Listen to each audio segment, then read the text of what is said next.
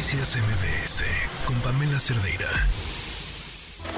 Un oasis dentro del mundo de la información. Y vaya oasis a nuestro siguiente invitado cada vez que lo pienso, nada más pensarlo o, o recordar su voz, me lo imagino tomando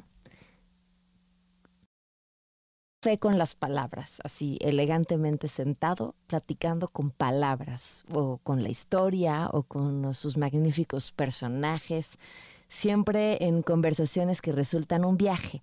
Y hoy está aquí para llevarnos a otro viaje. Este, este viaje es una novela que se llama El vampiro del virrey, trae hoy bajo el brazo el doctor Héctor Zagal. ¿Cómo estás?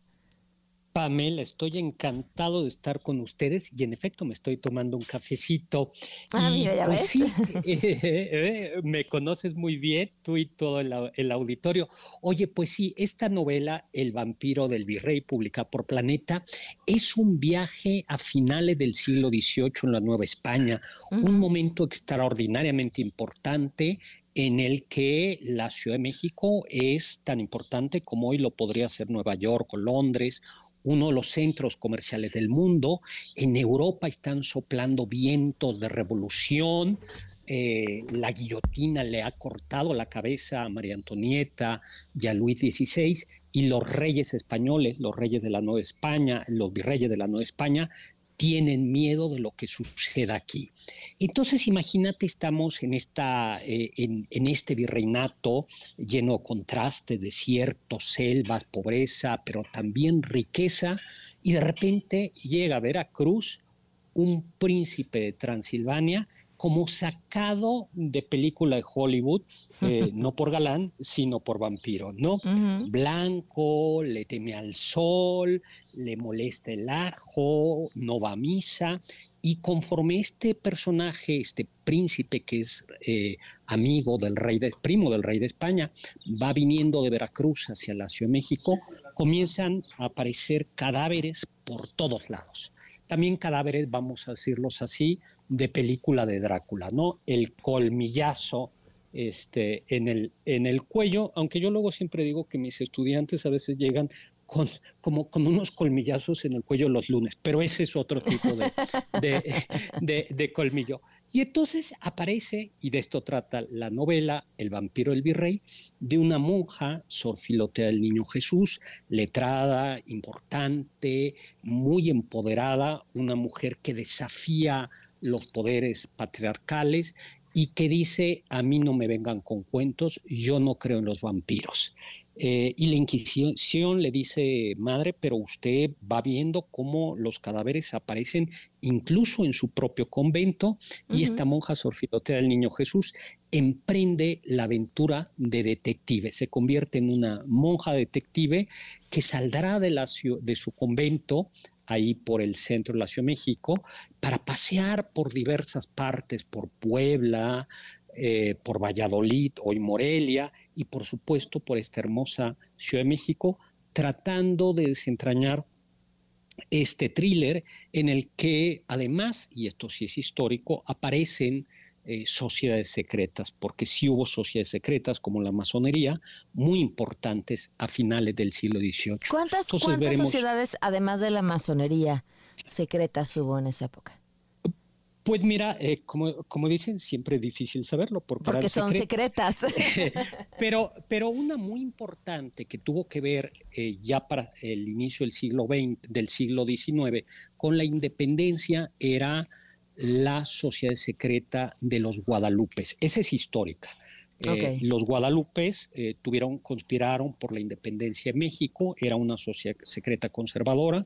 También estaban ya los Rosacruces eh, y, por supuesto, la, la, masonería. Entonces vamos a ver, pues, cómo es, no es una novela pintoresca, es una novela donde hay tristemente mucha sangre, donde veremos eh, asesinatos especialmente crueles contra las mujeres y donde, por si les suena, la autoridad va a decir que, bueno, que no es para tanto, ¿no?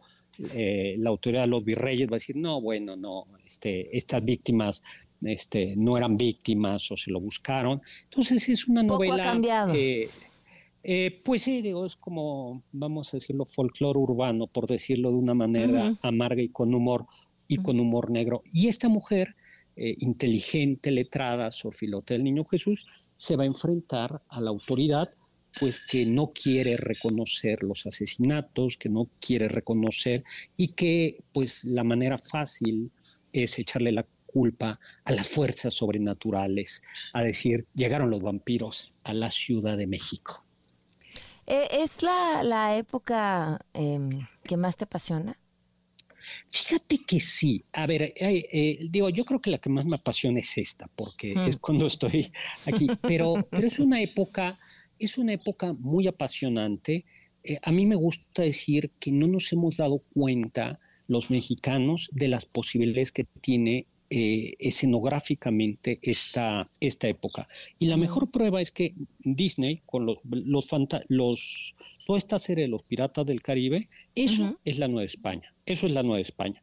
Lo que sucede es que quizá en México, por un cierto prejuicio, no nos damos cuenta que la Nueva España era, tenías piratas en la costa de Campeche y de Veracruz, tenías la colonización y conquista de California, de Nuevo México, tenías eh, un comercio y tenías una migración china y filipinas, así como lo oyen. Entonces es una época, pues verdaderamente, a mí me parece que es fascinante, de superstición. Eh, eh, y al mismo tiempo de, de razón es un momento en el que eh, se habla de leyendas, pero ya hay gente que no cree en las leyendas, de intriga política. Esto que, te decía, el centro de la Ciudad de México eh, era el centro comercial del mundo, o sea, la, moneda de plata de la Nueva España la aceptaban en Estados Unidos, que ya estaban independizados, en China y en Alemania, eh, para que nos hagamos una idea. Entonces creo que es una época como muy, muy fascinante, muy bonita. Eh, y además, como otras de mis novelas, eh, mm, hay mucha comida. Sor Filote del Niño Jesús eh, no cocina, pero sí que sabe, sí que sabe comer, ¿no? Y, creo que, bueno, que es una novela muy aromática, muy olorosa y que de alguna manera refleja también los miedos. esto lo escribí en la pandemia y luego me di cuenta pues que es una novela que está también escrita desde el encierro, porque en un momento determinado la gente teme a los vampiros, no saben cómo se contagia el, vampirismo y se em, meten a sus casas. Exactamente, eso no lo pensé, pero luego se reflejó. Pues es que la, la, pluma es traicionera, ¿no? Hay, ah, hay, hay, una parte en la que en la que es inevitable contar, contar en qué estás. ¿Vas a tener alguna presentación? Sí, fíjate, mira, este domingo tengo en la Feria, en la Feria Internacional del Libro Querétaro, en, aquí en Querétaro, y el jueves 6 de junio, eh, perdón, el jueves 6 de julio, tengo en la librería del Fondo Cultura Económica Rosario Castellanos una, una presentación. Eh, entonces, pues espero verlos por ahí y pues el vampiro el virrey, ojalá les guste y muchísimas gracias por permitirle, permitirme platicar contigo. Gracias a ti, muchísimas gracias, un abrazo. El doctor Héctor Zagal, hasta luego, escritor, conductor del programa El Banquete del Doctor Zagal. Noticias MBS con Pamela Cerdeira.